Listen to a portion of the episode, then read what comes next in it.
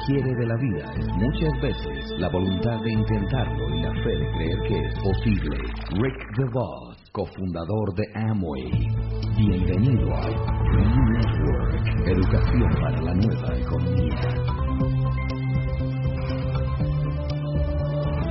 Voy a resumir en, en el tiempo que tengo mm, algo en lo que llevo metido unos 30 años aproximadamente. Hoy en día el mindfulness es algo que está muy, muy de moda, es algo que, bueno, pues que es muy, muy conocido, sobre todo por los, por los grandes descubrimientos de la medicina, que exploraremos algunos. Pero es algo verdaderamente eh, antiguo en el sentido de, que, como, como, iremos observando y descubriendo, es, es, es, el resultado de una investigación muy profunda hace montones de años, que la ciencia médica en los últimos 30 años sencillamente ha mostrado, no ha demostrado su valor, porque ese valor se ha demostrado a lo largo de muchos siglos, ha mostrado por qué se produce ese valor. El doctor Benson fue mi primer maestro y fue el primer científico a nivel mundial que se interesó por el mindfulness.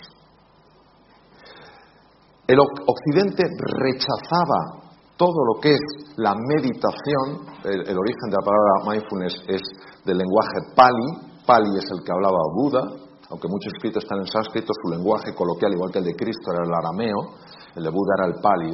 Pali es sati, y sati quiere decir estar en el presente para ver las cosas como realmente son, no como te parece que son, como realmente son. Por ejemplo, esta mesa, ¿verdad que la vemos como sólida?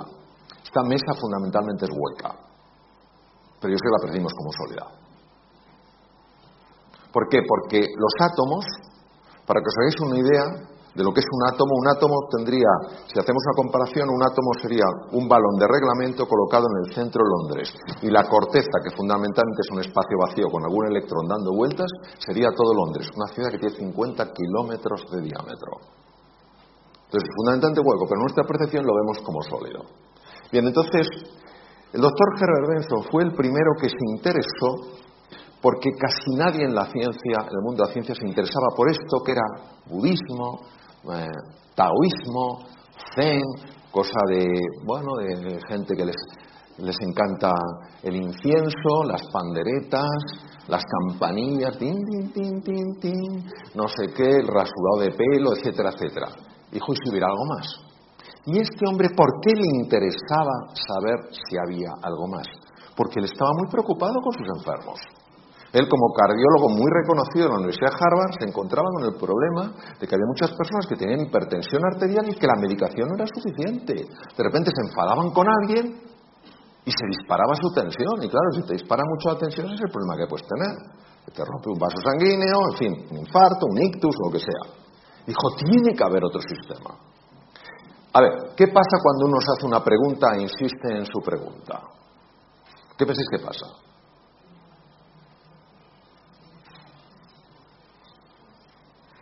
Que alguien diga algo. Lo que sea. Hasta ahora. ¿Qué pasa? Porque normalmente encuentras una respuesta, ¿no?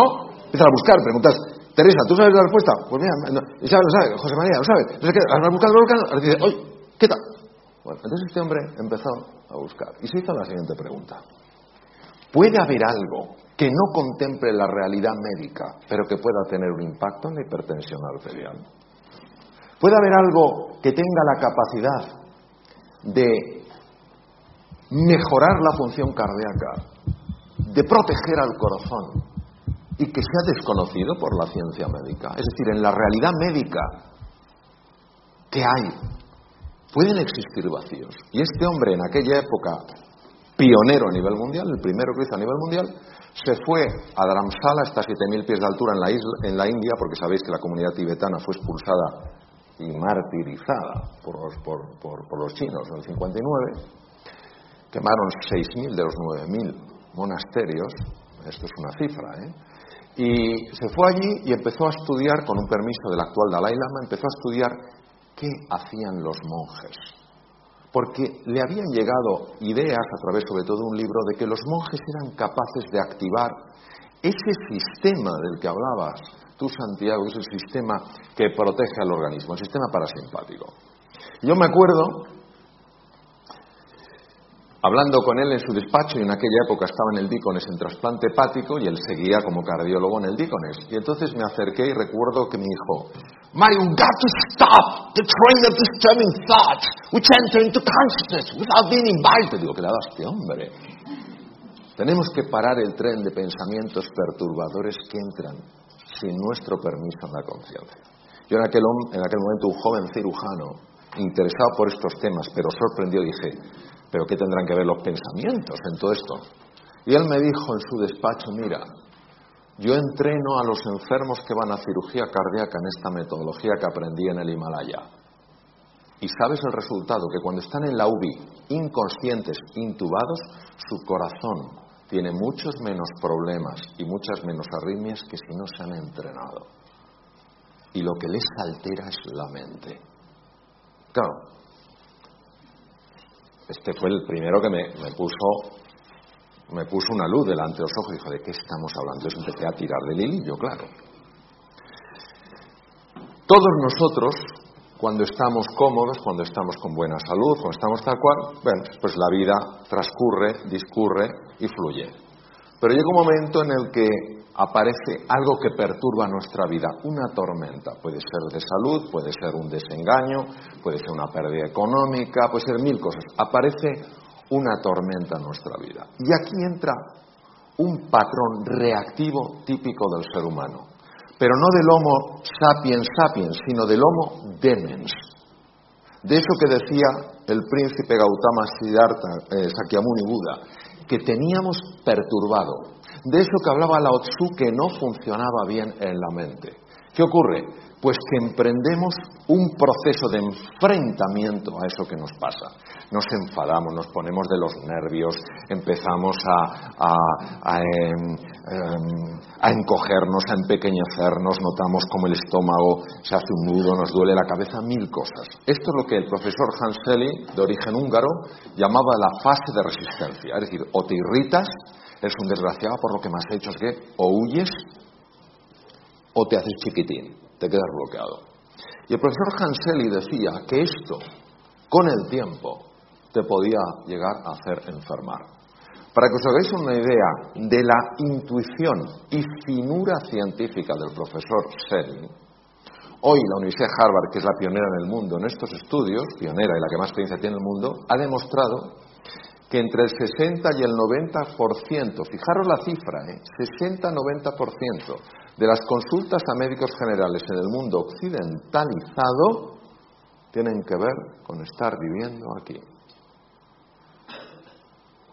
Curioso que en seis años de carrera, la carrera la hice en España, aunque luego la convalidación la hice en Estados Unidos, los seis años de carrera nadie me dijo que la tensión emocional podía generar enfermedad. 60-90%. Y en base a este tema, otro de los grandes científicos empezó a estudiar qué ocurría en el cerebro. Entonces, tres estructuras, olvidado del cerebelo, que es lo que está atrás, tres estructuras que son muy importantes. La primera es la corteza prefrontal. La corteza prefrontal es la que nos permite ser eficientes en la vida. Cuando tú eres fino tomando decisiones, cuando estás entendiendo las cosas con profundidad, cuando aprendes cosas nuevas, casi no con todo el esfuerzo que normalmente algo nuevo lleva, sino que notas que vas fluyendo, es que la corteza prefrontal funciona excepcionalmente bien. Pero la corteza prefrontal está afectada fundamentalmente por esta estructura llamada amígdala, que nada tiene que ver con estas, que es un núcleo es un grupo de núcleos en el lóbulo temporal, está a la altura de las orejas, de tal manera que cuando la amígdala se activa, que es nuestro detector de peligro, acordaros, estoy plácidamente, pum pum, aparece la tormenta, cuando yo la tormenta la vivo como una amenaza y me resisto a ella, luchando, yéndome para atrás o haciéndome pequeñito, cuando la amígdala se activa de esa manera, bloquea la corteza prefrontal de tal manera que ni me entero de lo que tengo que hacer, ni puedo encontrar nuevos caminos para hacer frente al desafío, ni puedo aprender cosas nuevas. En el mundo buca, volátil, incierto, complejo y ambiguo actual, en el que todos estamos y que muchas personas están viviendo como una amenaza, es normal que haya caído la productividad, haya caído la creatividad y, y se estén dañando las relaciones interpersonales. ¿Qué se hace desde la medicina? Ansiolíticos y antidepresivos para neutralizar la amígdala. No digo que en algunos casos no estén indicados, pero ¿y si hubiera un sistema más natural para neutralizar la amígdala? Y luego hay otra estructura aquí que tiene forma de cabito mar que se llama hipocampo, y el hipocampo es uno de los grandes reguladores de la amígdala. Si el hipocampo baja de tamaño, la amígdala es más activa, es decir, nuestro detector de peligro salta antes. Por ejemplo, ¿qué tal estás? ¿Por qué? ¿Entendéis? Ha saltado demasiado. Probablemente porque el hipocampo está pequeño. Os voy a dar una, bueno, dos cosas importantes. El hipocampo aumenta de tamaño con el mindfulness. Esto lo demostró la, la doctora Lazar, que trabaja también en Harvard, en el Hospital General de Massachusetts. El hipocampo aumenta de tamaño con el mindfulness y también con el ejercicio físico. Las personas que hacen ejercicio físico normalmente toleran mucho mejor ciertos embates de la vida, notan que están más tranquilos. ¿Por qué? Porque su amígdala está más controlada por el hipocampo. Cuando una persona está súper tensa, súper estresada y no encuentra sus espacios de calma, esos espacios de silencio, baja el tamaño físico del hipocampo porque mueren neuronas y la amígdala se enloquece, entonces se vuelve una persona más reactiva. La belleza del mindfulness actuando sobre el hipocampo, como ha demostrado la doctora eh, eh, Lazar, en el más general, es que al engrosar el tamaño, al haber más neuronas, porque aquí sí se forman más neuronas, al haber más conexiones, es más difícil que las tormentas de la vida, que a todos nos sacuden en un momento u otro de mayor o menor intensidad, te desequilibren, te enajenen, te saquen del eje. ¿Qué es lo que pasa? ¿Qué es lo que descubrieron eh, sobre todo Buda y Lao Tzu? Descubrieron que la mente está enferma y como la mente está enferma, se impone al mundo real. El mundo real es uno, pero yo construyo un mundo mental que se superpone al mundo real y lo bloquea. Os pondré un ejemplo, porque si no esto es un poco raro. Hace 500 años el mundo cómo era, plano o redondo. Alguien que es muy así dice yo, igual. Igual. igual. Vamos, ¿quién piensa en, todas las cosas. Que levante la mano quien piense que hace 500 años el mundo era plano. Muy bien. Que levante la mano quien piensa que el mundo era redondo. Muy bien. Vamos a ver. Es que todos tenéis razón. El mundo era redondo, siempre lo ha sido. Desde hace 10.000 millones de años, la Tierra es redonda. No tiene forma de huevo. No es un plato, es redonda. Pero vivíamos como si fuera redonda. No, vivíamos como si fuera plana. El mundo real era redondo, el mundo mental era plano. ¿Cuál se impone? El mundo mental. Nadie, nadie, salvo Colón, se atrevió a cruzar aquello que era el límite. Y entonces, el que descubrió que el límite era el comienzo. Eso es exactamente lo que nos pasa. Entonces, en lugar de pensarlo en la tierra plana, imaginaros cuando tú te miras en el espejo y no te gustas. Y dices, es que estás viendo tierra plana. Lo siento, tú eres mucho más que lo que ves. O cuando ves damas a tu marido, dices, vaya tripa. Estás viendo tierra plana. Tu marido es mucho más que eso. O cuando ves a tu mujer y dices, que llevo ya tanto tiempo con ella, está viendo tierra plana. Hay algo mucho más profundo. O cuando miras al mundo, oh, Ah, es que esto es, todo es lo mismo, tierra plana, hay un mundo redondo. La ventaja del mindfulness es que te ayuda a ver lo que no estás viendo. Por eso la definición de sati es estar en el presente para ver las cosas como de verdad son. ¿Cómo son de verdad? Redondas, no planas. Bien.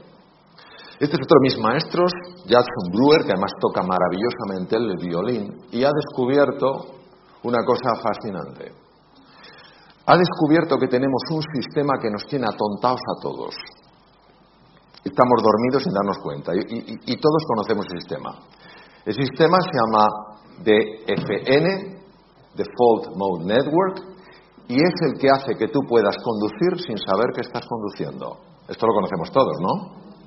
Pero dices, ¿sea posible? O sea, estoy pensando en mil cosas y sin embargo, como que el coche va solo, ¿sí? Pues que sepamos que esto aumenta significativamente la posibilidad de tener un accidente. Significativamente. ¿Por qué? Porque ¿dónde no estás? En el presente.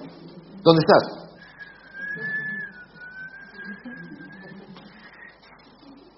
Jason Brewer es un, es un psiquiatra y es neurocientífico. Estudiando con electroencefalografía y con resonancia funcional magnética, ha observado que hay un circuito que es el que hace que vayamos en piloto automático. Pero no vamos en piloto automático conduciendo, estamos en piloto automático cuando estamos hablando con otro. Estamos hablando con una persona, estamos con piloto automático, porque no estamos ahí. Eso sí, dejamos la cara puesta, pero la olla no la llevamos a Camboya. La cara se queda. Como cuando vamos en el coche. La cara está. Las manos también, pero tú no estás. Y él se ha dado cuenta que con la práctica del mindfulness es espectacular su trabajo. Con la práctica del mindfulness se consigue reducir la intensidad de este circuito y activar otro circuito que es el más importante para ver las cosas como son y para tomar las decisiones que a ti te ayudan para salir adelante, para mejorar tu productividad, para ser más creativo, para ganar más dinero, para ser más cariñoso con los demás. Es sorprendente porque hace 2.500 años estos científicos de la mente lo intuyeron, hoy la ciencia lo muestra. Es lo único que hace, no lo descubre, lo muestra. Desvela lo que estaba velado.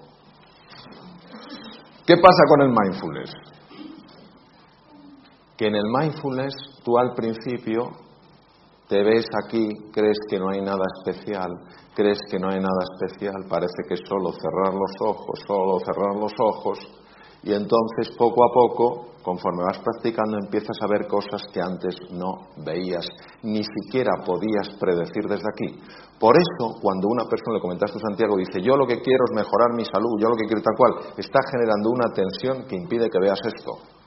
Tú estás andando esto porque quieres conocerte mejor, porque quieres comprenderte más.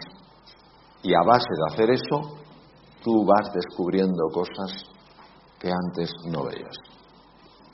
Otras cosas fascinantes que se ha visto con electroencefalografía es que cuando una persona está estresada, los dos lados del cerebro están enfrentados. No se hablan entre sí, no se quieren.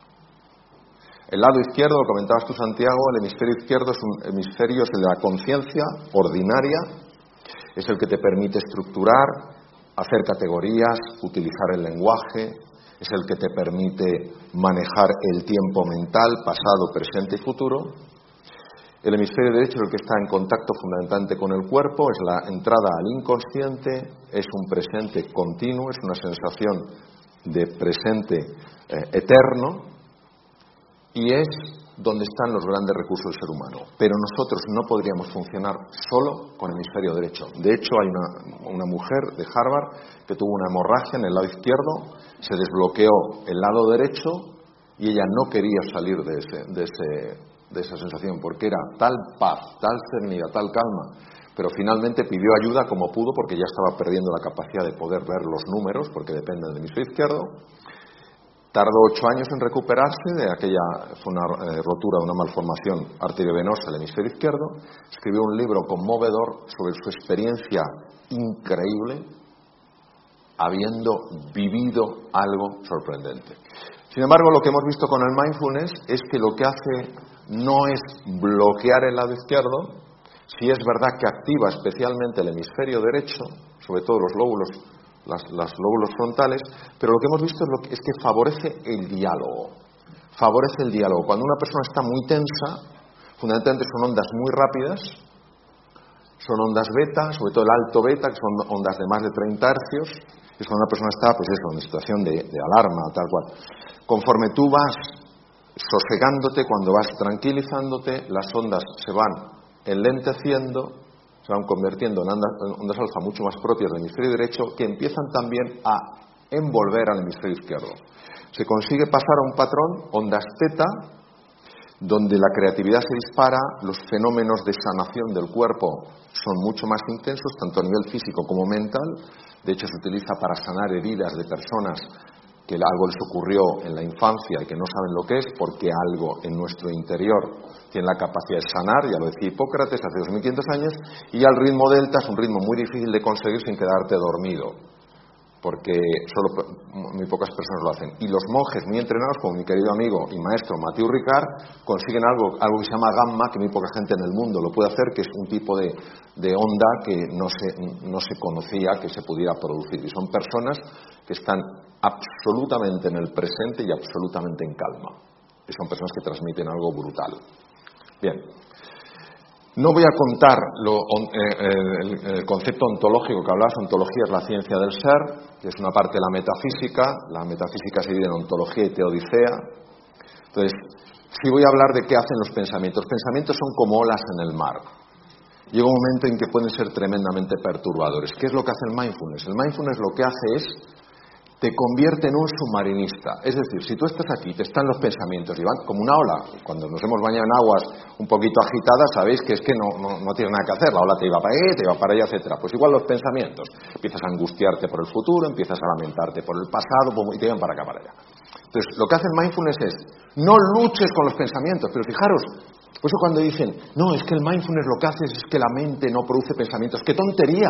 La mente dualista sigue produciendo olas y tú no te enfrentas a la ola. No, yo no tendría que tener este pensamiento, yo tendría. No, tú lo que haces es, te metes bajo el agua. ¿Qué hacemos cuando estamos en la playa, cuando estamos nadando y viene una cojola? ¿Hay alguien que diga, ¿a qué no puedes conmigo?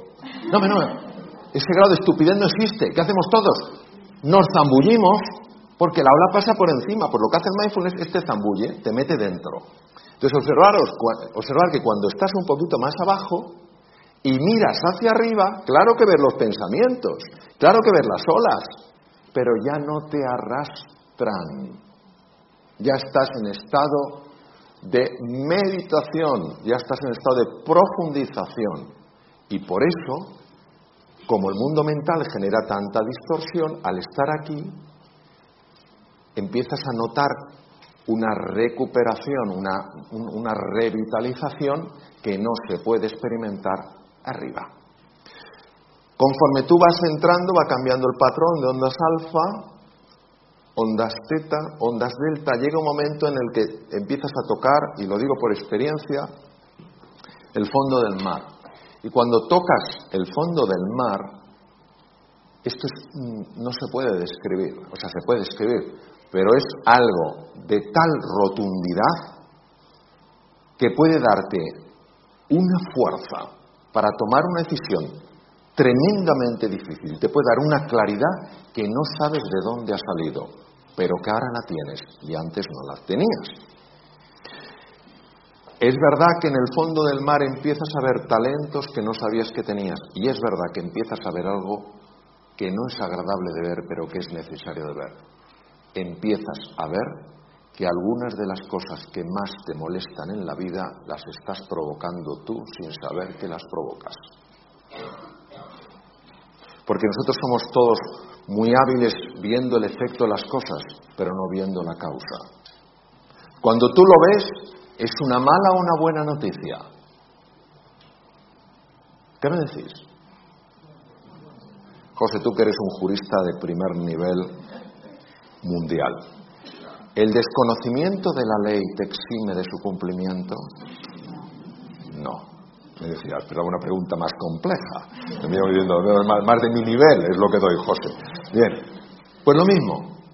Que tú no sepas que estás causando eso no evita que sigas experimentando los efectos de eso. ¿Me entendéis a que sí?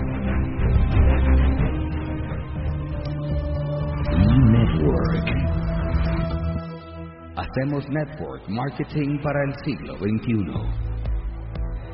Educación para la nueva economía. Visite www.enetwork.com.co. Somos miembros de Alianza Global.